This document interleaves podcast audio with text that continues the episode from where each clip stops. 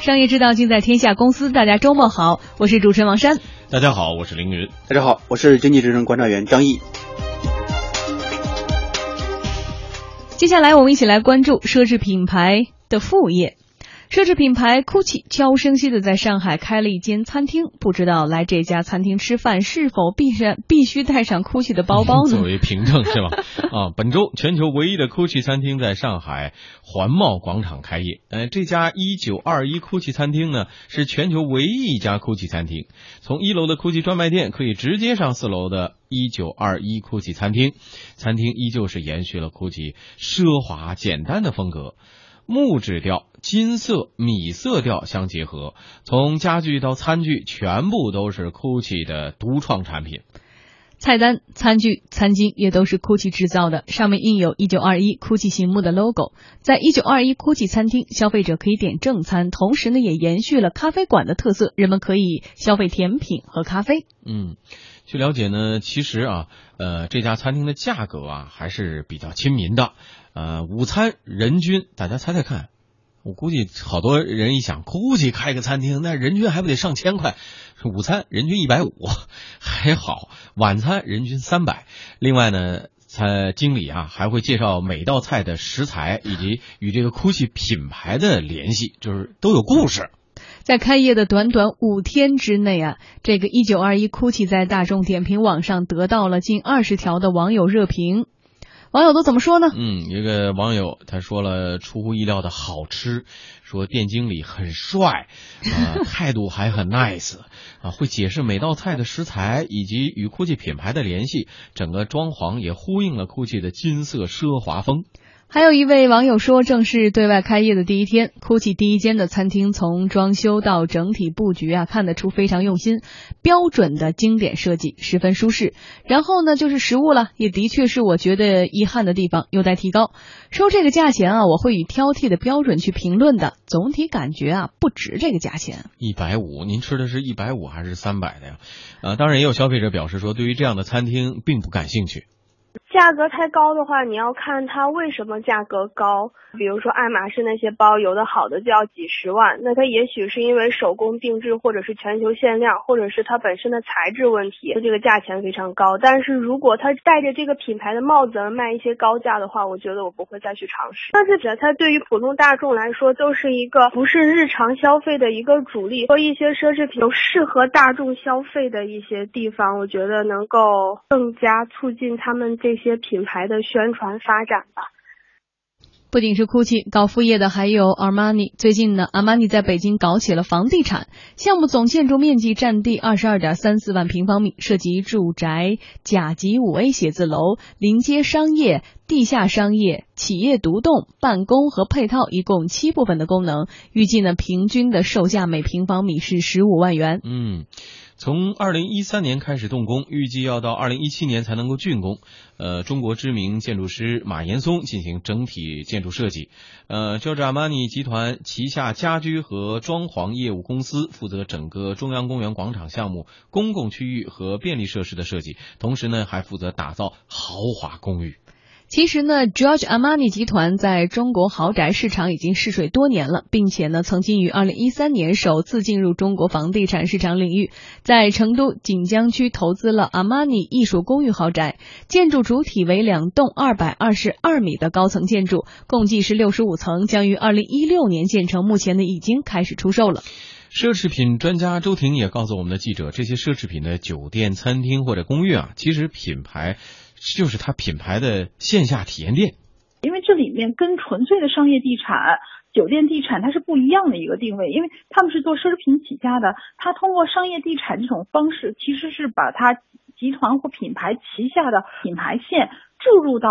所谓的这种实体中去，觉得它是一个酒店，但实际上它又是品牌另一种模式存在的线下体验店，也就是说你会未来看到酒店门店。会所很多的场所，呃，场景都会成为品牌所谓线下存在的一种模式啊。这是品牌，我觉得在从去年以来，在这一点上快速进步的一个地方。所以更重要的呢，当然还是解决品牌的销售问题。张毅，你会因为这一百五十元的人均消费一个午餐的价格还比较亲民，然后去这个 GUCCI 的店里尝一尝吗？这？其实这个问题特别想问王珊，这样女性消费者不用问了我肯定奢侈品会啊。她一有就有情感嘛，对吧？对，那个大望路那边有一个翡翠酒家啊，后来嗯我我一开始去不知道，后来人告诉我也是个奢侈品店开的，啊。好像 LV 开的一个店，那个店啊。还不错啊。它主营是粤菜的，然后很多小包、小笼包什么的也也也挺不错的，小笼对包，然后后来 LV 卖小笼包，对呀、对呀哎对呀对呀。也是蛮颠覆的也。是也是跨界吧，对吧？一开始我不知道，后来朋友告诉我，哎，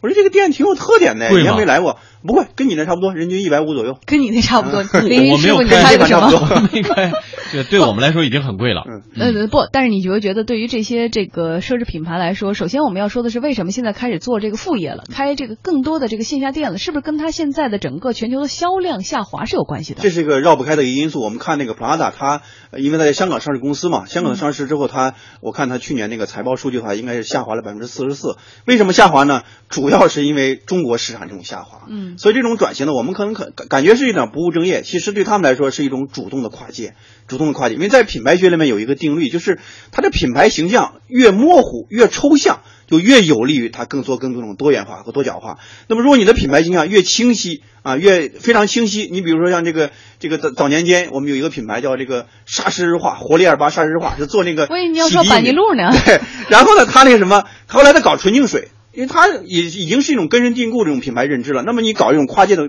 搞纯净水的话，你肯定就搞不通了。所以说很多时候，你看这个 LV 到底是做什么的，Prada 到底是做什么的，GUCCI 做什么的，可能有一些比较具象这种我。我只认但为他们都是做女人生意的。对，但现在呢，就是更多时候 他们是在做一种延伸。如果说以前是卖产品，现在是过去是卖品牌，那么现在的话应该是卖一种生活方式，嗯甚至是一种文化。嗯你看这种跨界的话，都是有相关性的。这啊，都是有一定相关性的。关键是这种跨界对女性消费者来说，是不是仍然具有致命的吸引力？呃，我觉得一定定会，而且很多的品牌，很多人是有品牌情节的，呃，有新款也会去看一看，会购买。还有一点是我们刚才还在讨论《小时代》那么火，当《小时代》那么火，上面的那些东西成为了很多年轻人追逐的一个标榜的一个风格或未来的时候，人均又一百五十块钱，会不会这些观影就这个消费群体的人，其实也可以参与进去？而你看到那个精致的装潢，各种纸巾啊、餐具啊，都打着 GUCCI 的标志，那是多么好的朋友圈题材呀！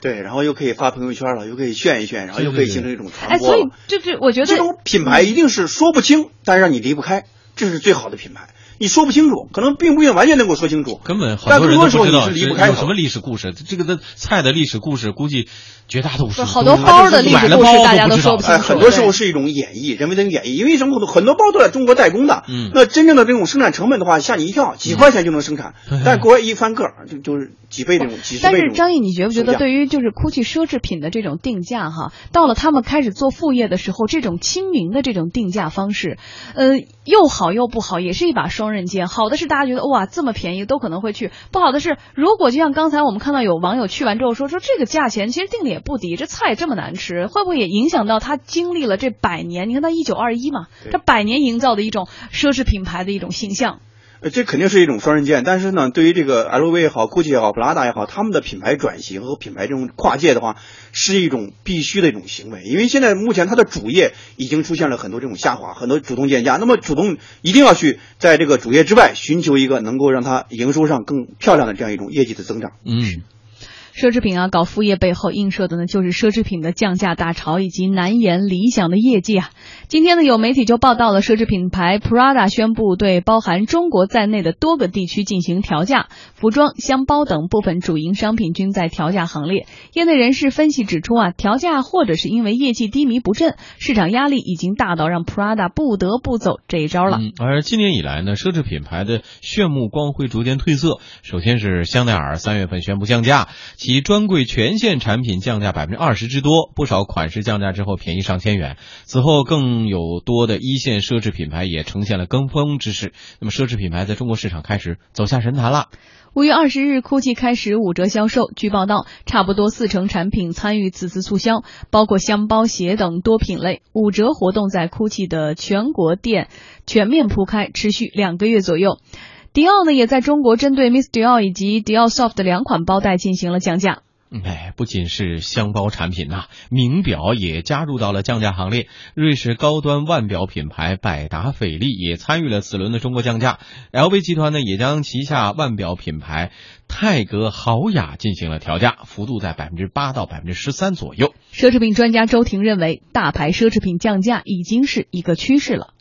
呃，总体来讲呢，奢侈品大牌啊，我们所熟知的这些一线奢侈品牌业绩下滑是比较严重的。那么以往呢是奢侈品大牌起主要作用，那么现在来看呢，奢侈品大牌虽然还是市场的一个主导，但是它的整体的那个发展的这个增长速度已经明显下降。呃，倒是一些高端小众的品牌的成长速度会更快。未来呢，包括一些定制品牌的，更能引导中国市场的整个的向前发展。嗯。因此呢，周婷建议啊，奢侈品大牌应该让自己的产品更加多元化，